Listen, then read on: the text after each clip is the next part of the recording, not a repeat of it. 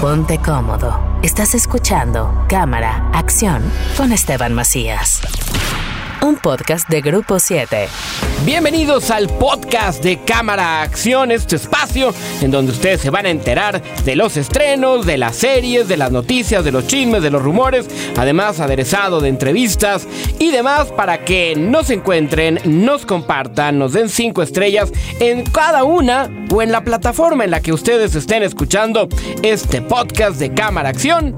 Le doy la bienvenida al señor Salvador Franco. ¿Cómo estás, querido Esteban? Cinco estrellas con esa presentación. Excelente servicio. Y bueno, qué manera de arrancar el fin de semana que con estrenos cinematográficos. Es la coincidencia más maravillosa que nos puede ocurrir a todos los que somos apasionados del séptimo arte. Y bueno, hablar de lo que aterriza este fin de semana en la cartelera. Hay como cada semana, para todos los gustos, animación con los locos Adams, o reciclaje también le podemos llamar.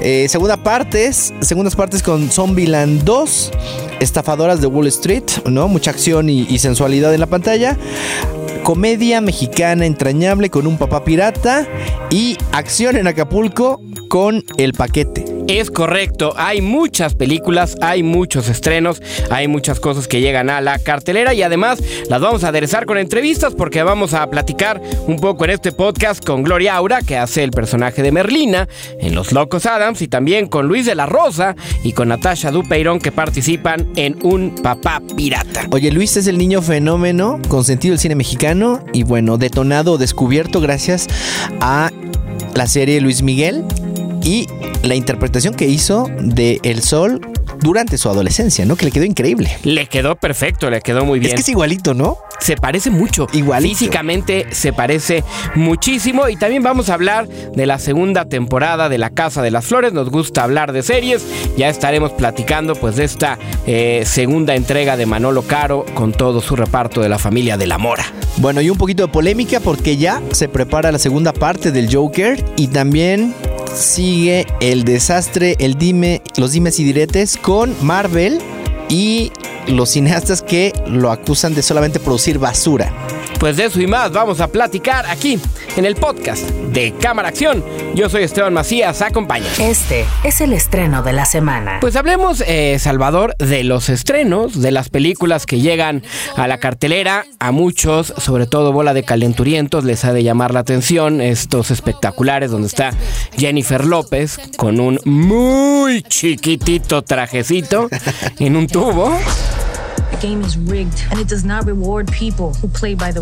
¿Sabes qué pasa? Algo similar, ¿te acuerdas cuando...? Y un enorme trasero, hay que decirlo. Pero ese no se le ve en la foto. Bueno. Tú porque lo conoces y Bueno, te... y- he tenido el gusto. ¿Has tenido... el- ¿De verdad has estado cerca No, del no derrier eh, de no Jennifer. López? No, pero creo que por eso pasará la historia entre muchas otras cosas, Sí, ¿no? tienes toda la razón. Me, me recuerda un poco aquel, aquella polémica que se generó cuando se estrenó Striptease, ¿te acuerdas? Uy, Con sí, Demi Moore, sí, sí, sí. Que además salía... ¡Wow! Eh, eh, era Wow. como, ¿no? ¡Wow! Ahí inauguramos a las MILFs en el cine, ¿no? Espérame tantito. ¡Wow! ¡Wow! y más ¡wow! ¿Ya acabaste? ¡Wow! Ahí se inauguró un poquito el, el, el- sí, el término MILF en el cine, tienes toda la razón. Pero llega esta película que además llega con mucho hype, o llegó con mucho hype, porque se empezó a hablar de que por fin una película seria de Jennifer López, lo cual es cierto, la mayoría de las películas que ha hecho son peores que La Rosa de Guadalupe, o sea, son realmente malas películas que tienen que ver con la violencia de género, eso hay que hablarlo, es una Sí. cosa un tema que hay que hablarlo, pero la, la manera en que lo lleva al cine la señora Jennifer López es muy malo. Y aquí ya se hablaba de una película seria, en donde ella incluso podría estar nominada a un Globo de Oro o a un Oscar o algo así. Porque además está basada en hechos reales o en una anécdota real de un Sí. grupo de teiboleras, espero que no se me ofendan, strippers, ¿no? pues que, que se dedicaron a estafar a una bola de, de cochinos ñores millonarios de Wall Street. De empresarios, exactamente. It's like robbing a bank, except you get the keys. Are you in? Y el resultado de esta especie de huida, ¿no? De, de gato y ratón en donde las strippers literal tienen información muy importante y poderosa, no solamente de sus clientes, sino de empresas multinacionales. Y bueno, para mí no se aleja tanto del tono de la comedia, o sea, sí y no, tampoco es el cine de arte, ¿no? Donde incursiona Pero Jennifer tampoco López. es que, es que no es ni comedia, no es drama, no es acción. Es un experimento. Y les voy a decir en donde hay algo que me preocupa mucho. Y de verdad me preocupa mucho. Es tan aburrida la película. Tiene una historia tan cortita y tan chiquita que después de cinco o seis veces que ves a las strippers con poca ropa en el tubo, dices, bueno, sí, ya las vi. A lo que sigue. No vine al cine a ver strippers. Si quiero ir a ver strippers, voy pues, a un table. Pues a un club, sí. Pero si lo que quiero es ver una película, pues está bien que esa sea parte de la trama y sea un ingrediente, pero no toda la película. Y no les voy a spoilear cuántas veces sale J. Lo en el tubo, pero sí les puedo llegar a decir que me hubiese gustado que saliera más. Eso es normal. Ya contrólate, Esteban. Está bien que es viernes, pero contrólate. Pero es suficiente también. Y bueno, más bien es como la anécdota, ¿no? La que recuperan. Desafortunadamente tampoco trascienden a eso. Y creo que es una película que quedará en el olvido, ¿no? A pesar de haberse estrenado en el Festival de Toronto. Que tampoco va a tener ni una corrida en los Globos de Oro, ni una corrida en el Oscar, ni en ningún tipo de entregas de premios. No va a pasar más. Me llama la atención que está Constance Wu, que es esta actriz que conocimos. La oriental, por, eh, ¿no? La oriental por la película de Crazy Rich Asians. Que es divertidísima. Esa película es muy buena, es muy buena película, pero Mejor vean esa, ¿no? Sí, si quieren ver a Constance Wu, mejor vean esa. Pero lo que me, me pasa en esta película, y ella no está mal, hace de Destiny, es esta mujer que pues es muy ambiciosa, pero tiene muy poquita visión, y la manera en la que encuentra pues, salir adelante y tratar de hacer dinero metiéndose a bailar a, un club, y ahí conoce al personaje de Jennifer López, que es Ramona, y este que además es un, un nombre muy, ya Ramona. Claro, no lo dicen así, lo dicen Ramona. Pero eh, la película, lo, lo que me llama la atención y lo que te quería contar es que la dirige una mujer, la dirige eh, Lorraine Scafaria, que ya ha hecho sobre todo eh, buenos capítulos en series que tienen este sí tono de dramedy, Ya. que mezcla bien el drama y la comedia. Lo que pasa es que en esta película, pues realmente el, el, el dramedy nomás no funciona. We didn't do anything wrong. You know, Tony wouldn't let this happen. I'm gonna text him. Who gave her her phone back? Y bueno, para continuar con estos eh, personajes y lugares eh, exóticos, ¿qué te parece, Esteban, si nos trasladamos al puerto de Acapulco? Vámonos hasta Welcome to Acapulco. Exactamente, Así antes se de llamaba. ser el título. And everyone seems to think I got some kind of package. ¿Sabes que me tocó ir al set visit de esa película? ¿En serio? En Acapulco con Ana Serradilla, ¿Estuviste uno de los en la Baldwin. Roqueta o en- No, en la quebrada. Ah. Estuve en las secuencias de la quebrada. Bien. Eh, Guillermo Iván, un actor que se ha convertido en director y se ha hecho a sí mismo, ¿no? Nadie apostaba un peso por él como director, a él le interesó esa, esa parte y lleva por lo menos tres películas con resultados bastante decentes, ¿no? Si bien no no ha destacado, no ha participado, concursado en los festivales más grandes, tampoco se ha quedado como un director eh, mediocre o que no funciona. Él lo está intentando y a la par, que me parece muy inteligente, continúa con su carrera como actor, que le permite pues otros ingresos, otros proyectos y algo que alguna vez mencionó Diego Luna y que yo nunca había... eh, digamos, equilibrado o visualizado, es que cuando eres actor, pues trabajas con muchos directores, ¿no? Y entonces si tú quieres ser director o aspiras a ser director, tienes universos de donde tener referencias inmediatas, ¿no? Cierto. Y creo que eh, Memo Iván lo ha hecho de una manera muy decente. Y bueno, ahora lo que me sorprende es que incursione con eh, Welcome to Acapulco, ahora rebautizada como El Paquete. I'm a computer video game programmer. I'm not Jason Eh, Bourne. ¿Por qué no salió Sage si hablamos de eso? Podría, ¿no? Alburear un poco El Paquete. Yo estoy obsesionado con J-Lo, tú con Sage. Campos también, ¿no? Está bien. Pero eh, una, una película de acción que la verdad con muy buena factura, ¿no? Sí, es, es esta película de acción que la historia básica o la premisa es este cuate, que es un geek ñoño que se dedica a los videojuegos, que por una situación que él no visualiza, pues termina subiéndose a un avión en vez de hacia Alburquerque, Nuevo México, a una situación de su compañía, termina en Acapulco, con un paquete que ni él sabe que tiene, y entonces lo empiezan a perseguir de arriba abajo para pues recuperar ese paquete, que suponemos es algo muy importante, porque hay agentes de la CIA, porque hay malandros, malandros, porque hay pandilleros, porque hay políticos involucrados y porque hay gente muy poderosa. Y es una película binacional, es decir, hay un elenco de los Estados Unidos, entre otros está Paul Sorvino, está Michael Madsen, está William Baldwin, que pues son actores o caras que vas a reconocer por la parte en español, además del propio Guillermo Iván, que es el que la dirige, está Ana Serradilla, está Ana Layevska, está Osvaldo De León. Le- de León. Y, y- y ¿sabes qué me pasa con esta película? Lo primero que, que yo te diría es, es esta película en donde los gringos vienen a hacer lo que quieren a México, Ajá. Pero los mexicanos hacemos lo que queremos con los gringos. Ok. Entonces, no es que uno sea más fuerte que el otro, no es que uno tenga más poder que otro. Creo que uno cree que tiene más poder y el otro lo engaña muy bien para burlarse y hacer de él lo que quiere. Sí. Y eso, eso me gusta de la película. Además de que tiene un recurso en donde el personaje principal te la va narrando.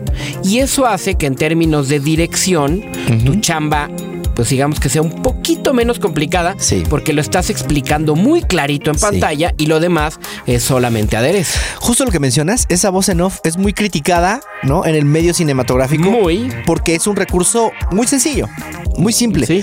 Pero la han utilizado y la siguen utilizando todos, desde los grandes hasta los más eh, amateurs. Y bueno, recordar por lo pronto, eh, y tu mamá también, ¿no? Que lleva la voz en off de Daniel Jiménez Cacho, ¿no? Para empezar a narrar.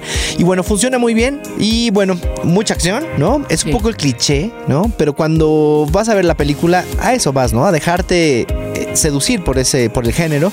Ana Cerradilla eh, soltando patadas. Ana eh, Layevska corriendo. Ahí, escenas de acción. poquito la- las cuida mucho el director porque todas las escenas de acción tienen mucho intercorte y hay mucho close-up. ¿A qué nos referimos con esto? A que no ves realmente una secuencia a eh, plano abierto No. de una patada tipo Jean-Claude Van Damme que le pegue. Plano secuencia tal. ¿no? no. Y en ese sentido las cuida. También en las persecuciones de coches cuida muy bien Sí. los, los intercortes. Y eso está bien porque convierte una película de acción que no es un género fácil en una cinta entretenida. Sí, es una manera muy eficiente de resolverlo, ¿sabes? Porque no están coreografiadas como secuencias de Guy Ritchie o de Tarantino o de Takeshi Kitano, pero como sabe que no tiene esa capacidad y a lo mejor no tiene los recursos, Y el presupuesto, correcto. ¿no? Se va por, por una, una manera fácil pero eficiente que es resolverlo todo en edición, ¿no? Y funciona perfecto. Maybe you guys don't understand the morning I'm having. Pues ahí lo tienen, esa es el paquete, una de las dos cintas que tiene corazón o talento mexicano, la segunda es muy mexicana 100% y vamos a hablar de ella, se llama Un papá pirata, es una comedia, pero es una comedia con sentido, es dirigida por Humberto Hinojosa, tiene en los papeles principales a Miguel Rodarte, a Luis de la Rosa, a Natasha Dupeirón y está también eh, Juan Pablo Medina, otro de los que está ya en todos los proyectos, Andrés Almeida, eh, etcétera, etcétera. Y la premisa básica es que Ian es este adolescente, que es el personaje de Luis de la Rosa, pues resulta que se muere su abuela y en el lecho de muerte, ahí nada más le deja la bombita, la noticia de, pues nada más te tengo que decir, mijito, que tu papá no es tu papá. Y Suficiente. que tu papá biológico es otro. Hay algo que tienes que saber. Jorge no es tu papá. Aquí está el nombre de tu verdadero padre. Suficiente para cambiarte la vida, ¿no? ¿Cómo no? Es una premisa eh, que la verdad emociona al, al- al protagonista, al personaje, y le dispara una serie de ideas y le allana el camino para una eh, conversión y un tema, pues también de, ¿no? De personalidad existencial. Las preguntas porque, que, porque que hay que detona. decir que eh, eh, es muy inteligente en ese sentido el guion y la dirección de plantearnos que el papá no biológico, el papá con el que ha, con el que ha crecido, es un modelo a seguir. Es un gran papá, es Sí. un papá presente, es un tipo responsable, educado, que trata muy bien a la pareja, que- etcétera, etcétera. Es, es un, Sí. es un modelo. Y el papá biológico es todo lo contrario. Es este otrora galán de telenovelas que ahora, pues gracias al alcoholito, pues tiene y ya vio perdida toda su fortuna, toda su fama y hoy tiene un negocio de botargas. Exactamente, y sobrevive de eso, viviendo un poco de glorias pasadas y soñando con que alguna vez regresen. Yo soy Mr. Pollo, tú eres Ernestina la gallina corista de Mr. Pollo. Y entonces es el, el enfrentamiento o el encuentro de estos dos personajes están unidos solamente y que lo puede ser todo, ¿no? O por, eh, por el ADN, pero que su encuentro es muy violento y provoca una serie de caminos en los que Ian, el personaje central, pues se convertirá en hombre, básicamente. Y es, es cierto, me gusta cuando dice, es que trata de salvar a su papá, porque sí lo ve muy mal. Sí. Y eso como adolescente, pues no te puedes echar ese paquete en la vida. Pero hay muchos chicos que se lo echan. ¿no? Cierto. Y eso es donde conecta con el público y donde a mí me parece que este proyecto, que es chiquito, re- resulta muy entrañable para eh, el escenario del, del cine mexicano, porque además combina esta historia eh, que, que lleva un corazón enorme con mucha comedia, ¿no? Una comedia donde Sí. participa además eh, Natasha Dupeirón. Natasha Dupeirón me gusta mucho porque Tu actriz favorita, ya dijiste. Mi actriz favorita, yo lo dije así en el programa. Acuérdense, el programa es ah, en arroba eh, XFM en las redes sociales, pero estamos en XFM en el 92.1 los sábados de 12 a 2. Aprovechamos para hacer el comercial. Claro. No se lo pierdan. Todos los sábados de 12 a 2, el señor Franco, su servilleta, en el programa Cámara Acción en eh, XFM. Natasha Dupeirón, me gusta mucho lo que hace en este personaje porque es muy diferente a lo que había hecho antes. Ya nos había dejado ver algo muy bueno, y no me veas con esa cara de marrano porque yo no estoy hablando de eso. Nos había dejado ver una buena actuación en la de la boda de mi mejor amigo. Sí. Que no era un paquete fácil su personaje. Es un caramelito que te lo quieres eh, devorar, es un merenguito, un pastelito en esa, en esa película. Y aquí, pues es esta chava pues, que tiene muchos problemas de personalidad, pero al mismo tiempo tiene una personalidad muy fuerte. Sí. Y entonces pelo de colorado, bota industrial, léperas, pero carretonera. Machín. De barrio. De barrio. Oye, pero tampoco es como un personaje tan diferente. a mí es Por el eso que más me Car- gustó de la película. Sí, sí, sí. No, no, pero no es tan diferente al de la boda de mi mejor amigo. O sea, son comedias. Nah, sí es diferente. No tan profundas. O sea, realmente no se transformó, no es camaleónica. Es muy buena actriz o es buena actriz que sobre todo tiene carisma, tiene buena onda, va por muy buen camino. Sí, pero creo hasta que ahí, ha mejorado. Esteban. ha hasta mejorado. ahí. Bueno, ella misma, ella misma nos dice cómo abordó este personaje. La verdad estoy muy contenta. Beto me dejó hacer este personaje y fue distinto, justo lo que dices, desde el color del pelo hasta la forma de caminar, hasta la forma de hablar. Eh, conforme iban pasando los llamados y yo iba trabajando y decía, wow, este personaje sí está molesto. Y eso me pareció muy padre. Creo que es una chava que está frustrada, trabaja en un lugar eh, horrendo, pero ama a André Gatica y se siente también frustrada por él un poco. Eh, se siente libre en ese lugar. Yo creo que por eso no sale de ahí. Eh, y es una chava que tiene su verdadera personalidad detrás de una máscara. Es, un fu- es una furry. Eh, son personas que se sienten más seguras en, en una botarga. Esto es real. De hecho, las botargas que vayan a ver en la película son furries de verdad. Eh, y nada, conoce al personaje de Ian, de Luis de la Rosa, y le mueve y la saca de su zona cómoda y esa la, la hace enojar más. Eh, pero toca este tema y este mensaje que es como las cosas que no entiendas y las cosas que igual y no compartes, no quiere decir que está mal, quiere decir que tienes que ser tolerante y hay que tener un montón de valor para ser quien eres y aceptarte y tal como eres. Creo que toca temas súper bonitos este personaje. Yo fui muy feliz haciéndola. Eh, y salí, salgo así, cuando veo la película siempre salgo como medio conmovida, la verdad. Pues eso dice Natasha Dupeirón, que, pues bueno, sí tiene un acercamiento distinto con el trabajo de Humberto Hinojosa en esta película. Y bueno, el personaje que pues, yo creo que desata todo este relajito, el central, que debe de ser el del papá pirata, ¿no? Que es Miguel Rodarte. Sí, que a mí la verdad me pareció muy fuera de lugar, fuera de casting, se, se le llama literalmente, porque no es un actor que por lo menos nos haya demostrado y no proyecta en la pantalla el registro actoral que necesitaba el personaje, en donde realmente lo odies y sobre todo cuando, cuando se trata de conectar, ¿no? Me parece un- una persona, literal un actor, y obviamente no es nada personal, que eh, simplemente no pudo entender o no supo entender o no quiso entender las dimensiones eh, sentimentales que requería el personaje. Y bueno, cada vez que aparece en la pantalla, yo sé que al principio es a propósito, pero pues es desagradable, literal, ¿no?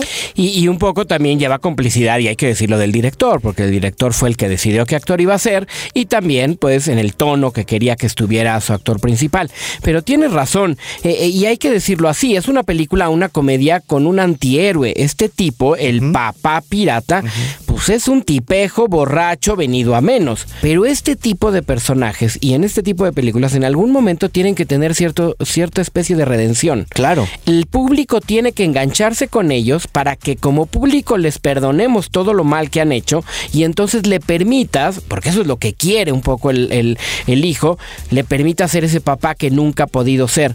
Nunca te encariñas con él, no se redime y tampoco le quieres perdonar que se haya tirado a la fregada. Ajá. Es más, dices que se quede en la fregada y mejor vete con tu otro papá que sí te quiere. Que creo que ahí juega en contra de la propia historia. Por ¿no? supuesto. Pero bueno, a pesar de eso, creo que la película funciona. Sí. Y mencionar brevemente que Un papá pirata es película hermana de todas las pecas del mundo.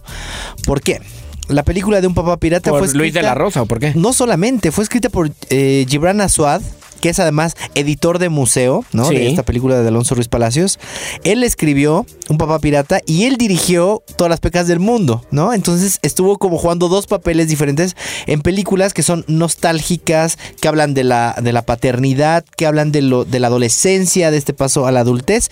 Y además lo que mencionas, Luis de la Rosa, que para mí en verdad, bien cuidado Luis de la Rosa, ¿no? Bien cuidado con, con un buen eh, manager escogiendo proyectos de una manera muy inteligente, se puede convertir en una de las grandes estrellas del cine mexicano, porque tiene todo. Sí, tiene todo, es, eh, puede, puede caminar bien en, en- en este mundo actual de- del cine mexicano y de las series, en donde también han encontrado muchísima chamba todos los actores. Me gusta todas las pecas del mundo, bien lo dices, tiene, tiene corazón, tiene alma, Sí, sí. eh, porque además los personajes son bonitos, no bonitos físicamente, sino en general los personajes son bonitos.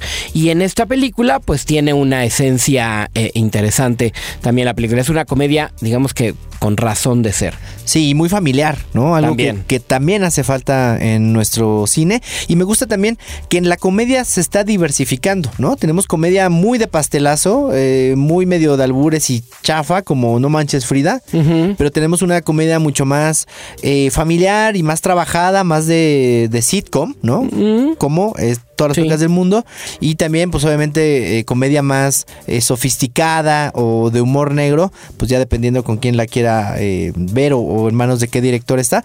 Pero esta, este racimo de opciones dentro de la comedia habla de que el cine mexicano tiene muchas voces, ¿no? Sí, que cuando menos está intentando dentro de un género pues explotar lo más posible pues todas esas aristas. Hay, hay otra película que eh, llega a la cartelera y que se llama Los Locos Adams. ¿Eres infeliz, querida? Sí, completamente. Tu mano está tan fría como un pez muerto. Amor mío, eso es un pez muerto. Obviamente ya conocemos a esta familia, Homero y Morticia, Merlina, Pericles, el tío Cosa, el tío Lucas, la abuela, Largo, Dedos, etcétera, etcétera, etcétera. Aquí conocemos un poco los orígenes en esta animación y me gusta que sea animación porque de entrada acerca esta eh, historia a toda la familia. Es una película que no se asusten, ¿eh? La pueden ver todos los niños. Un chavito de 3, 4 años no se va a asustar, se la va a pasar bien, está divertida. ¿Qué clase de mundo al revés es este? Es muy diferente. Pericles, no te la acabes. El caballero también quiere. y la situación de animación te da para pues olvidarte de los efectos especiales y más bien pues poder hacer prácticamente lo que tú quieras y en el fondo tiene un mensaje bonito que es la tolerancia no importa que a ti te gusten otras cosas o que te veas diferente o que simplemente pienses diferente yo te respeto tú me respetas y todos podemos ser felices y ese mensaje es el que nos regala Los Locos Adams que tiene pues entre otras eh, voces en español la de Susana Zabaleta como Morticia tiene a Gloria Aura como Merlina que curiosamente ellas hicieron ese papel en la- el musical que se presentó no hace mucho tiempo, donde Jesús Ochoa era eh, Homero. Claro, Y ahora. en eh, teatro, eh, en sí. teatro. Y ahora pues están de regreso. Ay, por eso las prestando invitaron. Pues no sé si por eso, Bueno, por pues, otra cosa, pero tiene lógica. Es probable, ¿no? Y la verdad es que eh, lo hacen bien. Es más, Gloria Aura nos pudo compartir pues un poquito el haber hecho este doblaje. Entonces, bueno, ahora que hago el personaje de Merlina Adams, que es una teenager y hace todo por, por molestar a, a su mamá. Ir en contra de lo establecido y entonces Merlina dice, ah, si tú quieres que me vista de negro, pues cómo es que me voy a vestir de rosa. Y ya, bueno, a Morticia le da el patatús, ¿no? Y aparte lo curioso de todo esto es que es la segunda vez que me toca interpretar a Merlina Adams. Eh, hice Merlina Adams en la versión teatral, en la comedia musical con Susana Zabaleta. Cierto, que también Este, la- que también en es, esta película. está haciendo el doblaje de Morticia en esta película y Pisano que hace a Homero Adams que en la obra de teatro hacía largo. Entonces ha sido muy, muy curioso porque es un reencuentro de, de la familia y en el musical decíamos, este, si eres un Adams, Adams serás hasta morir, ¿no? Y ahorita nos reímos porque decimos, parece que es cierto. O sea, es como Parece que, que este sí, sí estamos hechos para ser los Adams y, y es muy bonito porque en, en la obra yo tenía, Merlina tiene 17, 18 años en la obra, pero en esta película Merlina tiene 13. Ujú. Entonces es abordar a, a Merlina desde otra edad, desde otro punto de vista, descubriendo otro tipo de cosas, pero finalmente siendo Merlina, ¿no? Me gusta, me gusta, me la pasé bien. Es una película sana, que visualmente se ve diferente y en ese sentido, pues me parece que le vamos a dar pues ahí un, un- un check de aprobación. Tú dices eso porque te conectó, ¿no? Te gustó. Hay que mencionar ¿Por qué? que Porque soy Pericles, o soy largo. te sientes este Me parezco al tío Cosa. Te sientes cercano, involucrado. A mí lo que no me gusta, ¿no? Si nos ponemos un poquito exigentes, es que es una apuesta segura. Es decir, Ay, bueno, entonces que no se haga Marvel. Tú ya estás en, No, en no. Scorsese y en Brian De Palma, que ya no se hagan películas de Marvel, porque son apuestas era seguras. Coppola, era Coppola. Pero Ah, era Palma Coppola, también, seguro. No sé, pero una de esos. Pero no hay una apuesta nueva, ¿no? No estás arriesgando nada, te estás yendo por la segura y estás garantizando tu retorno de taquilla y unos poquitos millones de dólares. A lo que voy, estamos en un mundo de competencia tan espectacular y tan brutal que incluso las plataformas están haciendo proyectos de animación muy arriesgados. Entonces me parece, sí, Timorato me parece eh, mediocre, me parece poco arriesgado. Que sí es un poco Que la agarren- tónica hoy día. Que agarren, bueno, por, o sea, sí y no. No, sí. No, La gran mayoría del cine hoy va a la segura en ese sentido. Todas Ahí te las va. sagas, franquicias. Coco no. Bueno, pero estás hablando de un garbanzo de a libra. Bueno, te pongo otro. eh, Toy Story 4 me vas a decir que no va a la segura. Claro, es cuatro. O El Rey León. Pero el árbol de la vida. Bueno, pero también te fuiste a una cosa de Guillermo del Toro, que desafortunadamente le fue mal, pobrecita película. Y ahí viene otra de animación también de estos tonos del Día de Muertos. Ajá. Este, de la gente que hizo las de la leyenda de la Llorona y demás. Es otra apuesta también de esas cosas. Entiendo tu punto, sí es ir a la segura, pero es recontar una historia que está bien contada. Sí, pero que no va a aportar más. actualizaron bien. Bueno, bueno, eso, eso puede ser como, ¿no? Su, su punto a favor. La verdad es una película que yo me ahorraría a cambio de una serie original que pueda O sea, ver. tú en mi prefieres casa. ver un papá pirata que los locos Adams. Sí, no tengo ningún problema, ¿eh? Qué bonita es la, este, ¿cómo se dice? La divergencia, ¿no? la, diversidad, la, diversidad, ¿no? ¿verdad? Sí. Está padre, ¿no? Está bien. De eso se trata. Y por eso cada semana la cartelera, por suerte, nos ofrece cinco películas para que cada quien haga lo que quiera con su tiempo. Y hablemos de la última. Zombieland 2, hablando de apuesta segura. Hey, Possum. Sorry, just you in that chair. I think I would have made a damn fine president. You would have brought a real dignity to the office. You're welcome, America. Pero estas se tardaron en regresar. Y es ¿estás que de además te voy a contar la anécdota. A ver, a ver. Cuando se hace la primera película 2009, Oye, con Emma Stone. con Emma Stone que no era nadie. Nadie. Me acuerdo que en aquel bonito evento al que tú y yo asistimos, Cancún, ¿verdad? el Summer of Sunny, ¿Cómo lo recordarás, extraño? que eran unas grandes fiestas en donde podías estar en la alberca con Angelina Jolie, le podías poner aceite de coco en la espalda a Brad Pitt y te podían correr de una entrevista. Ah, no, eso no, ¿verdad? Yo me acuerdo una anécdota muy buena de ese. Bailando, no con, no con, pero en la pista con Katy Perry. Con Katy Perry. Por los Pitufos toda la razón. dos Por los Pitufos 2, porque ella hacía el tema. Sí, de sí, las sí, dos. sí. Pero bailando, Y estaba. Jamie Foxx dillereando. Claro. Y Woody Harrelson tirándole la onda, no me acuerdo quién. O Salma Hayek bailando salsa, ¿te acuerdas? que corrió un compadre de Argentina. ¿Te acuerdas, te acuerdas- te acuerdas de esa historia? No, Les no, voy a no, contar. 2010, rápido, era el Mundial de Fútbol. Sí. Y ustedes se Ah. acuerdan que juega México, México-Argentina. contra Argentina. Pues resulta que la gente de Sony tenía bien programar las conferencias de prensa a la hora de los partidos. ¿A Qué bueno quién se le ocurre? el caso es que en plena conferencia de la película de Salma Hayek con como Adam niños, Sandler. son como niños, me acuerdo perfecto, estábamos ahí. Estábamos viendo el partido en el celular o en la tablet Ajá. y teníamos a un colega argentino. Un gordito ahí, Y el desgraciado Ariel, todo- todos en Argentina se llaman Ariel, no sé por qué, pero se llama Ariel. Y el caso es que estábamos viendo y pues ya saben la historia. Nos dieron una santa tranquila, nos ganaron 3, 4, 1, no, no, no, no, espérate. Empate, tiempo extra, Maxi, gol de Maxi Rodríguez. No, ese fue 2006, ya te Ah. equivocaste de mundial. En el 2006 Perdóname. también nos eliminó Argentina. ¿Otra vez? En esta fue el gol de Tevez, que se equivoca Ricardo Osorio. Chicharito Ay. metió un gol al final medio pedorro, etcétera. Ajá. El caso es que acaba ganando Argentina y la primera entrevista que tiene Salma Hayek después del partido es con Ariel de Argentina. Y lo primero que hace mi compadre con todo este tono, ¿viste, loco? ¿Y qué pasó, Salmita? ¿Y dónde quedó México, loco? Lo corrió. No manches. Salma Hayek le dijo, lárgate de aquí, no quiero hablar contigo. Y lo corrió. La amo más todavía. Es lo máximo, mi Salma Hayek. Es una historia muy bonita de ese tipo de eventos del Summer of Sun. Estuvo increíble. Me regreso a Zombieland. Ah, sí. 2009. La uno, la uno, sí. La 1. Welcome to Zombieland. Jesse Eisenberg, Emma Stone no era nadie. También Jesse, exacto. Es más, Abigail Breslin era más conocida porque acaba de hacer Little Miss Sunshine. Sí. Y estaba Woody Harrelson, que ya es una figura Siempre, consolidada. siempre, sí. Y viene este director que se llama Ruben Fleischer. Y resulta que Emma Stone llega a la película porque su representante le mandó el reel, el cast, se quedó en la película y listo. Pues la representante de Emma Stone y el director se enamoraron. ¿Qué? Y se casaron y hoy siguen juntos. Y entonces Emma Stone, cosa aparte, pues hizo una super carrera y se convirtió en una superestrella. Ya tiene Oscar, claro. Por La La Land. ¿no? Por, eh, exactamente, por La La Land, pero estuvo nominada por una película de Iñárritu, Sí, Birdman, Birdman. y demás. El caso es que también la carrera de Eisenberg se fue para arriba con The Sí. Social Network, hizo Lex Luthor, y etcétera, Ahorita está un poquito apagadón. ¿no? Todo lo hace igual, pero Sí. no importa. El caso es que cuando deciden hacer la segunda parte, no sé si por necesidad o algo, Ruben Fleischer le dice a su esposa, oye, pues invita a tu ex representada Emma Stone, que no sea así.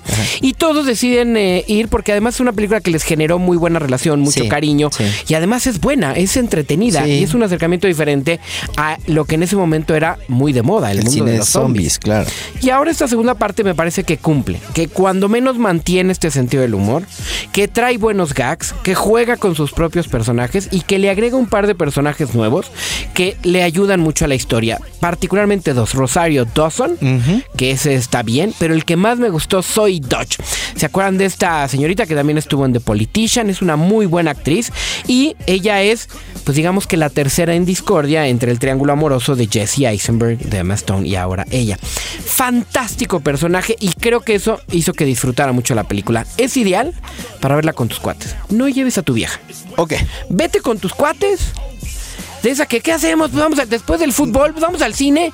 Y entonces acabas diciendo. chelitas y así, Unas chelitas, ¿no? vete a VIP y vela con tu chela en mano ajá. y te la vas a pasar muy bien. Va, yo no la he visto, pero la verdad se me antoja mucho el regreso, ¿sabes? O sea, porque ahí voy a lo contrario de los Adams. Fue una fórmula muy original, ¿no? Cuando todo era una sí. tendencia. Y bueno, regresar y ver cómo han crecido todos ellos. Y seguro el relajo que se arma en la pantalla debe ser, ¿no? Fuegos artificiales. Oye, mi Abigail no creció bien. ¿No? La Abigail Breslin no creció bien. Nada más lo voy a decir así. Tristemente. Ustedes vayan a ver su película y Pues ya bueno. ustedes decidirán si la Abigail es de la Little Miss Sunshine a la Big Miss Sunshine. Pero bueno. That's my ride! Oh, my apologies, little Elvis. Okay, is it me or does, does he kind of remind you of? I don't like you. At all. Pues ahí están las cinco opciones que esta semana aterrizan a la cartelera. ¿Y con cuál te quedas? De todas estas, yo creo que con Zombieland 2 me parece que es la que más me gustó, con la que más me divertí. Y después te diría que Los Locos Adams o El Paquete. ¿En serio? Después Un Papá Pirata. Ah, ya, Esteban, y hasta el final voy a dejar pues esa de las estafadoras que aunque mi J-Lo en el tubo. Sí, como no. La neta, Nel. Bueno. La neta, Nel. Oye, pues nada más también hay que decir que en este podcast un poquito lo que se ha hablado ahí afuera, que ya está en marcha el Joker 2. Sí, está. Al parecer ya encargaron eh, por lo menos el trabajo de guion a un par de escritores ahí en Hollywood. Y bueno, es una reacción natural después de el. No solo el éxito en taquilla. Tú sabes que a mí no me gustó la película, pero reconozco el fenómeno en el que se convirtió The Joker y lo que falta, porque viene la temporada de premios y obviamente Joaquín Phoenix tiene que subir a recoger ese galardón, el Oscar, y si no, pues eso sería una tragedia más grande que la del Arthur, ¿cómo se llama el personaje? La de Arthur Fleck. Exacto. Que yo creo que esa va a ser la mejor manera de convencer a Joaquín Phoenix de hacer una secuela, porque él tiene esta política muy personal de no hacer segundas partes, de no repetirse, etcétera, etcétera. Muy clavado, mi compadre. Pero en este caso, si no lo han convencido, cuando levante ese Oscarito, va a decir si regreso a ¿Cómo hacerla, cómo no. De aquí soy. Y hasta donde yo sé, ningún actor ha ganado el Oscar Por un personaje de superhéroes. por, y ni por una secuela. Imagínate que él Ah, hiciera la vale. 2 y que lo volviera a ganar. Porque este, este se ve muy cantado que lo gane. Sí, no hay mucha competencia, ¿eh? Por ahí banderas que seguramente lo nomina- nominarán por Dolor y Gloria, ¿no? Seguramente. Y a Brad Pitt. Y por Brad Once Upon a Time in Hollywood. Pero pues no, no, están muy lejos de, de lo que pudo lograr Phoenix en la pantalla. Ahora me da miedo lo que pueda llegar a decir Scorsese, como bien decía, Coppola, de si gana, imagínate una película de superhéroes. Con todo lo que han atacado a Marvel. Sí, pero ah, para empezar esto es, ¿no? La competencia, ¿no? DC. Y obviamente el tratamiento es mucho más cercano al Caballero de la Noche de Nolan. Sí. Lo sabemos, una fórmula que también se probó y funciona muy bien. Que a los churros que se avienta Marvel cada dos meses. O sea que le das la razón a Scorsese y a Coppola. Sí, estoy completamente de acuerdo. Pero John Favreau les dijo que no importa. Ah, Bueno, John Favreau lo que dijo, John Favreau que es director de Iron Man, ¿no? Y aparece también con unos cameos en, en la saga, dijo que ellos dos, Scorsese y Coppola, se habían ganado el derecho a criticar lo que quisieran. Eso es cierto. Y tiene toda la razón. Para mí, la verdad sí es lamentable que Marvel nos haya metido, Marvel que ahora es el monopolio más poderoso del cine, Marvel, Disney, no Fox, todo esto son lo mismo, Lucas, nos hayan metido en esta dinámica de eh, green screens, efectos especiales, historias que no nos dejan nada. Dime qué película de superhéroes de Marvel te ha marcado y diga, no, me, no me... ¿Qué? ¿Iron Man, la 1? Ni esa, ¿eh? Ni esa. Creo O sea, que me ha marcado creo que más. me gusta el acercamiento a comedia que hace Guardianes de la Galaxia. Genial, la 1, bueno, la 2 no, no tuve oportunidad pero. La la- 1 la- es maravillosa. también. Pero a mí me gusta más Spider-Man de Sam Raimi, ¿no? Con- Que estas nuevas que tienen a Tom Holland y este asunto. Híjole, O sea, sí van por el dinero, ya lo dijeron. Bob Iger Bob Iger, sí, el presidente de, de Disney. dijo, "Est- perdón, pero estamos en el negocio de hacer dinero. Y no, o sea, para mí es la expresión, el arte y el dinero. Eres un romántico, señor Lo sé, Salvador sé, Franco. Por eso Es usas una gorra de los Lakers. Si, si perdemos No, eso, sí no hay eso nada. Todo lo contrario. Si perdemos eso, ¿qué te queda? ¿Qué te Pues queda? sí, al final tú tendrías que utilizar este medio para pues, eh, utilizarlo como una expresión artística. En ese sentido tienes toda la razón. Recordemos solamente, se nos está acabando el tiempo, pero recordemos el Batman de Christopher Nolan. Claro, Esas o sea, de que entregas. se puede hacer, no te das muy lejos. El Logan con Hugh Jackman, que es un buen trabajo también. O la serie que acaba de empezar en HBO, The Watchmen, que, que también está muy interesante y que es un acercamiento mucho más profundo, existencialista a un personaje de superhéroes. Y para terminar, si quieres este podcast, pues un poco ya hablamos de HBO, de lo que hay en streaming allá afuera, pues han atacado mucho la Casa de las Flores, temporada 2. Le han pegado hasta con la cubeta. Acusan mucho el tema del guion. ¿No? Que va, que no va sin- hacia ningún lado y que está, se basa muchísimo en el personaje de Cecilia, Cecilia Suárez. Extrañan muchísimo a Vero Castro. Que no sé por qué. Yo ya tuve la oportunidad de ver la segunda temporada, ya vi las dos. La primera me gusta. Y me parece que lo peorcito de la primera temporada es Verónica Castro. Porque ella está en La Manina Tomasa y en Rosa Salvaje. No está en el tono de una serie. Y yo no sé por qué la extrañan. Simplemente, y me gusta, es un recurso que utilizan ahora para citarla, para evocarla, pero que ya no está entre nosotros. Ajá. Sí se centra un poco en Cecilia Suárez y en todas las tribulaciones de Paulina de la Mora, pero lo que no me gusta es que son demasiados personajes. Yo me hubiera, eso sí, clavado en Paulina de la Mora y punto, pero obviamente le tienen que dar una historia al personaje de Darío Jasmine. le tienen que dar una historia al personaje de Aislinn Derbez. Y luego esos tienen ramificaciones donde también les dan historia. Y le dan historia a María José, la esposa transgénero del personaje de Cecilia Suárez, y otro camino. Y luego otro camino de adolescencia O sea, al se- personaje se de. Luis de la Rosa con la más chiquita, con Micaela, que es la hija primera. Y luego otro en donde aparece Mariana Treviño con Arturo Ríos, que es el papá de la familia.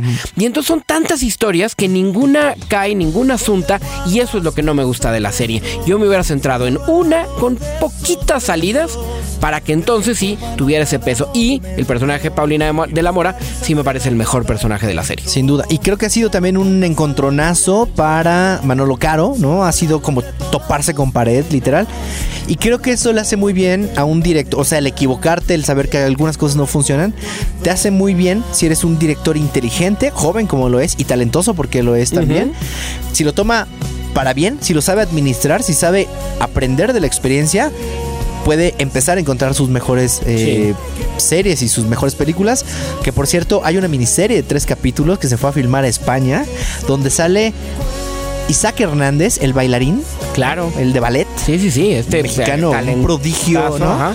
Él, bueno, Manolo Caro lo puso a actuar y aparece en esta miniserie de tres capítulos que filmó en España con Isaac y también con Ceci Suárez y que están por lanzar a la plataforma de Netflix. que también estará en, en Netflix. Pues ahí lo tienen. Otra cosa que anuncia Netflix tendrá en el 2020 es Monarca, la segunda temporada. Muy bien, ¿no? O sea que está de vuelta el personaje de Irene Azuela, de Juan Manuel Bernal, de Osvaldo Benavides y esta familia eh, tequilera. Y Palomita para Salma, ¿no? Es un proyecto que no fue demasiado ambicioso, aunque Salma podría haber hecho lo que quisiera porque tiene el dinero o la, la manera de re- recabar los recursos. Sino que se fue por una historia como un melodrama bien, ¿no? Centrado en la industria tequilera de una familia y todo el rollo.